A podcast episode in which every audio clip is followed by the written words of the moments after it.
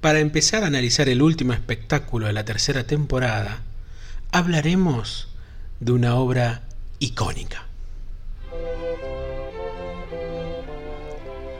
Bienvenidos a El catálogo de Mastropiero. Capítulo de hoy. Cardoso en Gulebandia. Muy buenos días, muy buenas tardes, muy buenas noches a quienes estén dando play en estos momentos. Mi nombre es Julián Marcel y le doy la bienvenida a esto que es el episodio número 45 ya de El Catálogo de Mastropiero, un podcast en donde analizamos todas y cada una de las canciones del conjunto de instrumentos informales Le Luthier. Les saludo a todos y a cada una de las personas que estuvieron y están en estos momentos escuchando los episodios o que vienen escuchando los episodios de hace poco tiempo y empiezan a, bueno, a, adentrarse de a poco en este mundo maravilloso y musical sobre todo que es la obra de Lelutier la semana pasada estuvimos hablando sobre lo que eran las obras publicitarias, podríamos decirlo de alguna manera, sobre nuestro conjunto favorito y hemos recibido una, buena atención con respecto a, ese, ese episodio, sobre todo porque algunos números de estos que pasamos y de los cuales hablamos son bastante poco recordados, digamos, o ignorados directamente por la gran mayoría de los fanas, dado que, bueno, han tenido una sola representación, a veces no han tenido eh, una, una, grabación de dicho espectáculo. Y bueno, nosotros aquí en el catálogo de Mastro, pero queremos abarcar toda la obra de Lelutier y era necesario, digamos, también hablar de esas obras antes de adentrarnos en lo que es el último espectáculo de esta tercera temporada. Estamos hablando de Por humor al arte vamos a decir lo siguiente, el catálogo de Mastropero va a seguir por lo pronto hasta el la primera semana de enero del 2021, dado que este espectáculo conlleva algunos, eh, algunos números que bien vale la pena analizar y que probablemente nos pasemos una semana del 2020, pero supongo que lo agradecerán. Imagino, ¿no? Por supuesto. Como dijimos, el espectáculo en el cual vamos a empezar a analizar estos últimos episodios de la tercera temporada de nuestro podcast es Por Humor al Arte, que es el espectáculo número 18 de Lelutier contando incluso los espectáculos de musiciste. Se estrenó el 15 de junio del año 1983 en el Teatro de la Comedia, en obviamente Rosario, Argentina y después de 366 funciones, el espectáculo se levantó el 5 de mayo de 1985 en el Teatro Libertador de Córdoba, también en Argentina. Es un espectáculo que sigue el curso de luterías, el espectáculo anterior. Es decir, un espectáculo que si bien tiene por principio fundamental tomar a la música, el elemento teatral se torna cada vez más protagonista. Tiene la curiosa desventaja de ser uno de los pocos espectáculos de Lelutier del que se tienen menos registros oficiales en video. Hay apenas dos obras de este espectáculo que tienen un registro oficial, El regreso de Carlitos y Música y costumbres de Macanoa. Más allá de ser un espectáculo en donde las músicas de varias partes del mundo aparecen ejecutadas, este espectáculo giró por muy pocos países de Latinoamérica. Además de Argentina, Venezuela, en donde se grabaron los números que comentamos recién, Colombia, Uruguay, Cuba y apenas dos funciones en Ecuador, hacia noviembre de 1984, vieron por humor al arte durante los casi dos años que este espectáculo giró. Dicho esto, comencemos pues con el análisis algo extenso, vamos a reconocerlo, de la obra que hoy protagoniza nuestro podcast. Estamos hablando del opus 94 de la historia de Lelutier, una obra compuesta por Ernesto Acher, Carlos López Puccio y Marcos Munstock. Estamos hablando de Cardoso en Gulebandia. Probablemente sea una de las obras más conocidas de Lelutier, pero también una de las menos escuchadas durante muchísimo tiempo, dado que este número solo se representó durante una temporada, la primera temporada de este espectáculo, y se registró en el octavo disco del conjunto con una partitura totalmente cambiada y que solamente tuvo una primera y única edición en 1992. Es también una de las obras que los fanáticos de todas partes piden, mejor dicho, pedimos ver en un registro fílmico y que, si bien existe, no ha tenido hasta ahora una edición oficial. En su libro, Memorias de un Luthier, nuestro querido Carlos Núñez Cortés cuenta que durante el invierno de 1982, él y Daniel Rabinovich estaban improvisando una escena en donde un músico intentaba venderle una obra a un empresario teatral. Pero lo curioso de todo esto es que lo hacían inventando una jerga que no era castellana, pero que podía entenderse fácilmente. La palabra gulebache para definir el idioma inventado por Lelutier no es azarosa. Cuenta el mismo Núñez Cortés que la palabra surge del Ginganguli, que es una canción escrita por Sir Baden Powell, que es el creador del movimiento Boy Scout, sobre un fragmento del primer movimiento de la Sinfonía número 1 de Mozart, el Kegel 16, una obra que compuso a sus 8 años. Esa canción, el Ginganguli, fue cantada en un montón de lugares, no solo en campamentos Boy Scouts, sino también en escuelas. También los campamentos Girl Scout. El mismo Núñez Cortés escribe un fragmento de este Ginganguli en su libro Memorias de un Luthier, pero la letra original, entre comillas, porque la canción está hecha a base de gitanjáforas, es decir, palabras inventadas que no tienen sentido, en verdad es Ginganguli Guli Guli Guacha, el guacha derivó en gulebache y que obviamente termina siendo el idioma inventado por Lelutier. Escuchemos un breve fragmento de esa canción Boy Scout para encontrar el origen de esa sola palabra.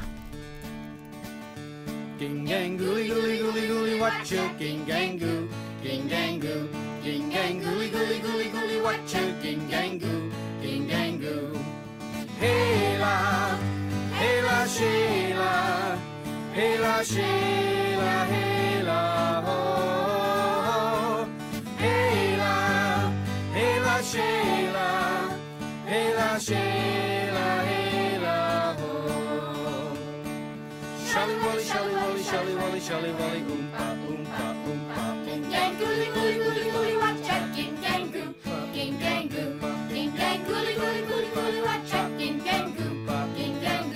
Como sea, Carlos y Daniel le entregan la idea de este idioma a sus compañeros de grupo y a los pocos días un entusiasmado Marcos Munstock entregó el libreto completo de una ópera cantada en ese idioma inventado, convertido en puros divertimentos de palabras. En sí, la obra original parodia tres dramas de William Shakespeare, Macbeth, Ray Lear y Hamlet, al menos desde el doctoral. En lo musical, Lelutier hizo en esta obra, a través del aporte de Ernesto Acher y los arreglos vocales de Carlos López Puccio, una rareza en su repertorio. Una obra teatral cuya música en su 80% sea cantada a capela, con apenas unas pocas intervenciones de teclado y de laúd. De la jerga inventada por Núñez y Rabinovich no quedó nada, salvo la discusión que ocurrirá en música y costumbres de Macanoa. No podemos agregar mucho sobre las cuestiones gramaticales de la lengua gulebache, pero para quienes estén interesados, les recomendamos de manera fanática un libro que ya hemos citado en nuestro podcast, Todos los temas en Lelutier, los dos volúmenes escritos por la licenciada Gabriela Bagalá, quien desde un punto de vista más cercano a lo científico aclara algunos asuntos que escapan a la obra de Lelutier, pero que son tomados por ellos para escribir los números que tanto nos deleitan. El análisis que haremos de Cardoso en Gulebandia va a ser del mismo modo que hemos hecho en su momento con Blancanieves y los siete pecados capitales y también con Le Nuit de París, es decir, analizando los cambios en la musicalidad o bien en el desarrollo argumentativo de la obra. La primerísima versión que tuvo Cardoso en Gulebandia era de aproximadamente media hora de duración y solo se representó unas pocas veces. El final de la obra, radicalmente distinto a las dos versiones habidas, era principalmente shakespeariano. Todos los personajes se suicidan apilándose uno encima del otro, producto de la maldición de los rapabontes, cantando Bochorna Gulebandia. Para nuestro análisis, tomaremos la versión que se desarrolló durante la primera temporada de Por Humor al Arte, durante 1983, que también fue la única temporada en que se representó. La obra está dividida en cuatro partes que son cuatro cuadros. El primer cuadro trata sobre los preparativos para recibir al embajador español que viene con el príncipe Cardoso, el heredero de la corona española. El objetivo del rey, perdón, del rey Wilferico es el de desposar a su hija Criolina para casarse con el príncipe Cardoso. Podemos ver pasos típicos de baile de máscaras, aparece un ambiente típico de bailes palaciegos, aparece el rey, el bufón, que es a su vez el interpretante hecho por Ernesto Acher, a los miembros de la corte, etc. El príncipe Cardoso comenta que vio pasar a Carolina junto con sus damas de compañía en el camino del palacio en la llamada cacería del jabalí. Es cuando aparece el aria de la príncipa Criolina y canta sus nervios por encontrarse con Cardoso.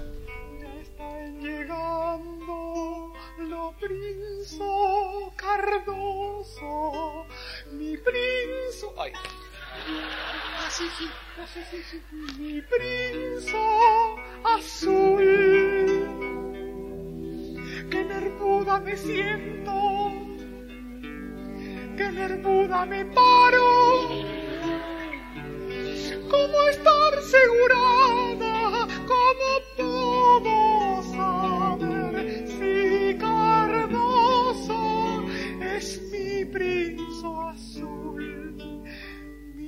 Príncipe azul. Creolina, eres mucho incrédul. No, yo soy mucho daltónica. Ah. Era de azul, verde, amarillo. Príncipe Cardoso. Cardoso. ¿Cómo? ¿Usted también se llama Cardoso? No,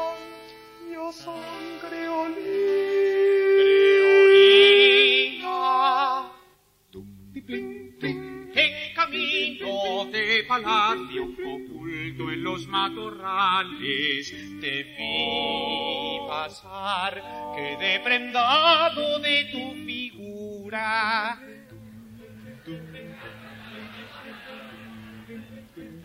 ¿Y tú qué haciendo en los matorrales? Casémonos, princesa descorre tu velo, déjame besar tus labios, déjame gozar los ardores de tu pasión. No puedo. No puedo mostrando nada antes de las ceremonias.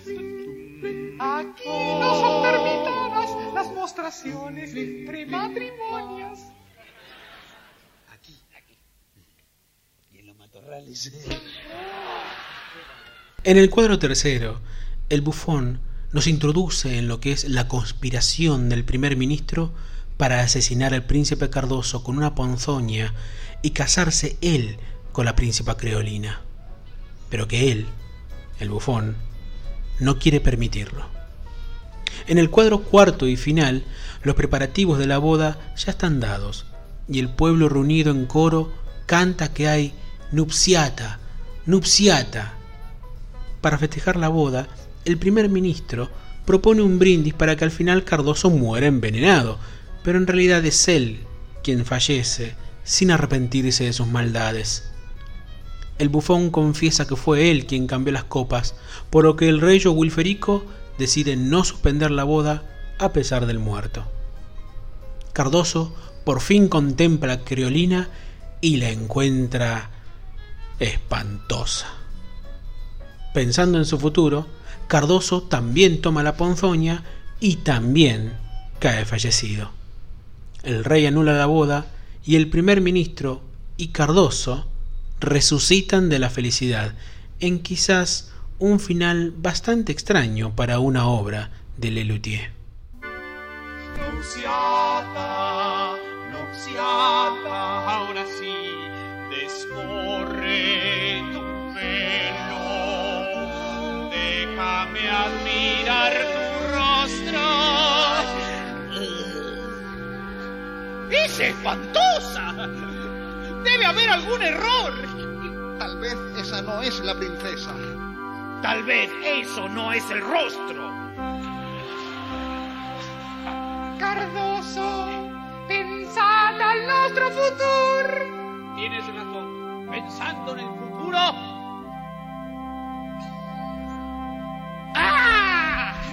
Eso no es un rostro.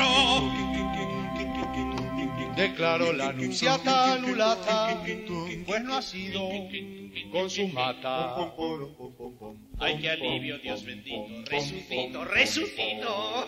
Principa quedó sin uso, yo resuso, yo resuso, creolina es convenienta, gran linajo, mucha dote, ¿qué me importa los bigotes? Aleluya, aleluya, aleluya, aleluya, La anunciata está salvata. se ha salvato el honor. Ese rostro es un horror. Buena cosa es un novio sustituto. Cuando el rostro de la novia es mucho bruto. Aleluya, aleluya, aleluya, aleluya, jornada de festicha, jornada de alegrandia. Gloria, gloria, Gulebandia. Ignoramos si por el final o por la obra en sí, este extenso número solamente se utilizó para la primera temporada de Por Humor al Arte, porque algunos integrantes del grupo no sentían que estuviese del todo pulida. En su reemplazo dejaron a la inoxidable Las Majas del Bergantín, que ya hemos analizado en nuestro podcast. Pasaron nueve años para que la obra tenga una reversión. Tomando la obra original de Acher, Carlos López Pucho probablemente haya hecho una de las partituras más solemnes que Lelutier tiene en su historia. Parodiando las óperas magnas de Verdi, quien pudiera parodiar de esa manera, ¿no? Parodiando esas óperas, el libreto de Cardoso en Gulebandia introduce una enorme cantidad de cambios, pero la esencia de la obra original queda. Probablemente, debido a que fue escrito para el disco, los agregados de la obra hacen que se convierta en una de las obras más largas de Lelutier, durando 29 minutos. También la obra dejó de ser a capela para agregarle cantantes profesionales de ópera como Lía Ferenese, Gabriel Renault y Víctor Torres, a la Orquesta Asociación Profesores de la Orquesta Estable del Teatro Colón y el Estudio Coral de Buenos Aires, creación del mismo López Pucho. Otra de las variantes de esta obra son las introducciones de Marcos Munstock a las partes de la obra para que se pueda adentrar en la trama de la ópera.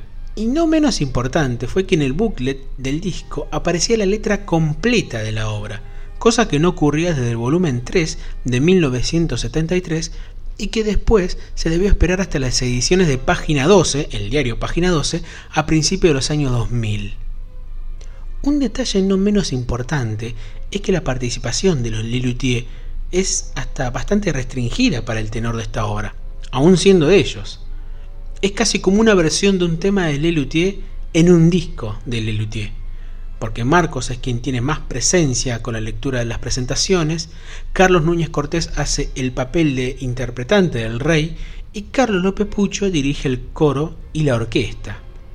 Nombramos a Verdi, y no es casual nombrarlo, no solo por su estructura orquestal para esta reversión, sino porque también recuerda a la reversión que el compositor italiano hizo de Macbeth, su propia ópera, basada en el drama de Shakespeare, que también es una de las principales parodias que Lelutier toma en este número. En cierta medida, pareciera que Cardoso en Gulebandia, además de ser una obra que ha generado más conexión entre los fans al punto de considerar al gulebache como lengua oficial de la comunidad luteriana, también es una obra maldita, porque solo se representó una temporada en 1983, no hay un registro oficial de la obra en video y el disco en donde se grabó se editó en Argentina y en España en una sola tirada en 1992 y nunca más se volvió a reeditar. Actualmente, una copia en cualquiera de los tres formatos en que salió este disco, vinilo, CD y cassette, es muy cara. El tratamiento que tuvo Cardoso en Gulebandia en la versión del disco es llamativa, y los fragmentos musicales que tiene la obra en algunos casos es tan soberbia que a veces uno se olvida que es una obra humorística. Como el rezo de la princesa creolina al inicio de la obra y que evoca al Ave María plena di gracia de Otelo, justamente de Giuseppe Verdi.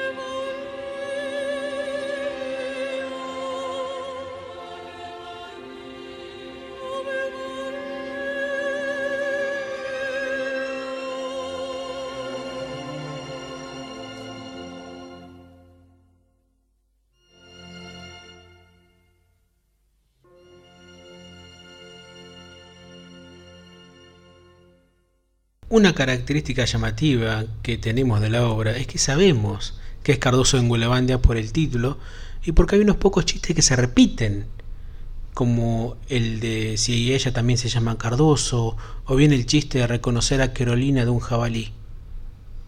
La riqueza de esta obra permite que se pueda disfrutar mucho más de un personaje que en la obra original estaba ubicado casi en un segundo plano, Creolina.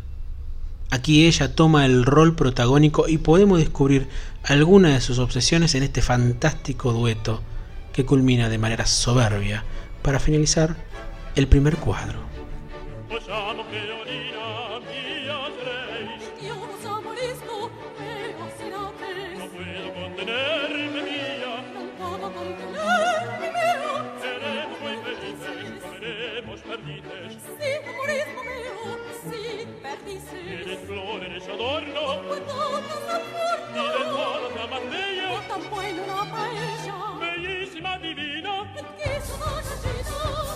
Amor me pierdo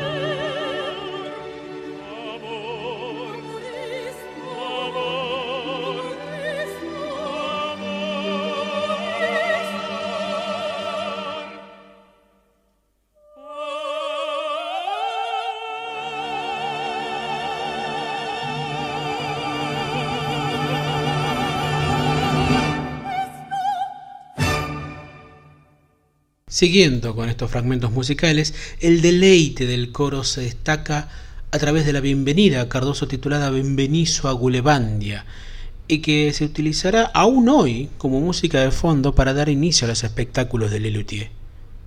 También se lo usó en las funciones de Con Lelutier y Sinfónica en el año 2004.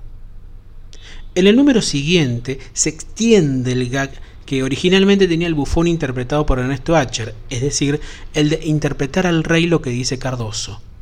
En este caso, el interpretante lo hace Carlos Núñez Cortés, culminando la obra con la aceptación del rey Wilferico de la mano que le pide Cardoso a Creolina, y brindando, sin ninguna ponzoña, todos felices por la nueva boda.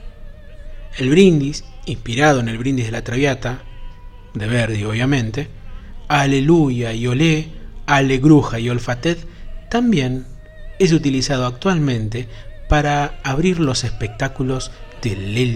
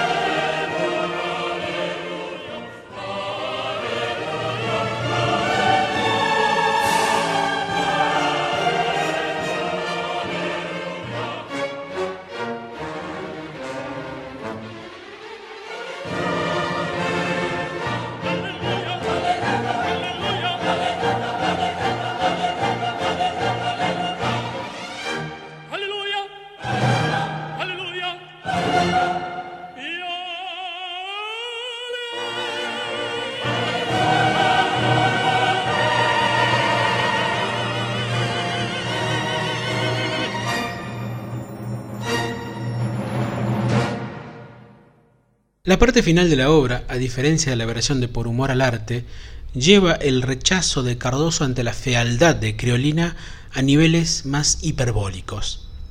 Mientras el padre le recrimina a su hija no haberse afeitado, el pueblo pide la cabeza de Cardoso por ofender a su princesa. Mientras tanto, Cardoso, todavía sorprendido por la fealdad de su prometida, mejor dicho, de su ex prometida, sigue diciendo que el jabalí de la cacería era más bello.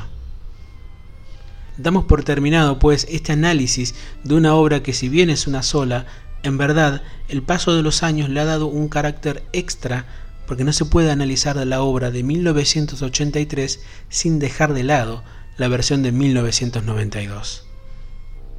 Dos datos que pueden interesarles a nuestros oyentes es que si desean encontrar la letra completa de ambas versiones, les recomiendo entrar a leslu.com.ar para su deleite, que es el sitio que administra el amigo Leandro de Becky, quizás uno de los sitios más informados sobre Le Luthier, como también la de ver en YouTube todo lo relacionado al gulebache en la mesa que el mismo Carlos Núñez Cortés organizó en la Expo Le Luthier del año 2007. Además de las versiones hechas por Le Luthier, hay una magnífica versión interpretada por la Cátedra de Técnica Vocal 1 de la Facultad de Bellas Artes de la Universidad Nacional de La Plata en 2016.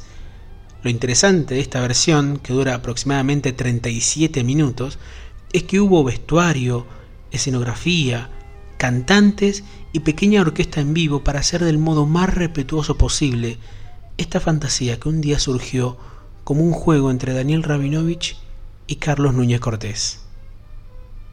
Les recordamos que pueden seguirnos en Instagram como el catálogo de Mastro Piero, en donde encontrarán contenido extra a estos audios que enriquecen, vaya uno a saber, ¿no?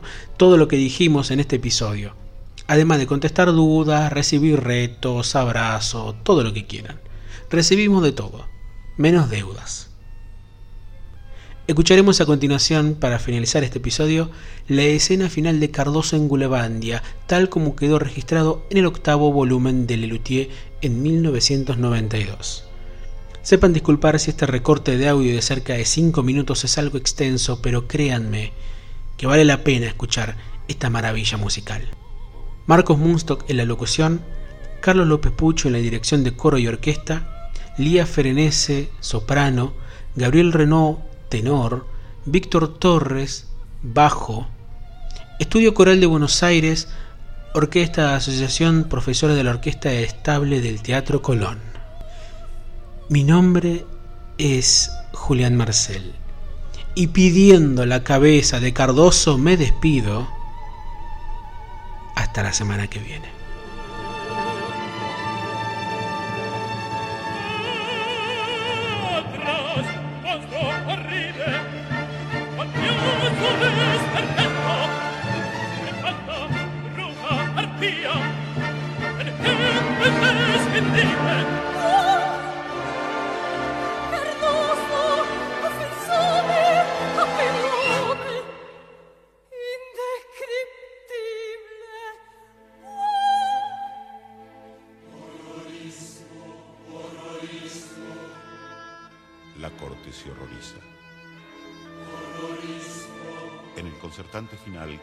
se lamenta.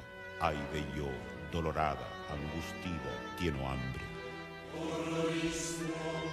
El rey la consuela. Higiamea, cual fracaso. Cardoso no sale de su horror y los nobles piden su castigo. Prisionarlo, latigarlo, torturirlo, descuartirlo.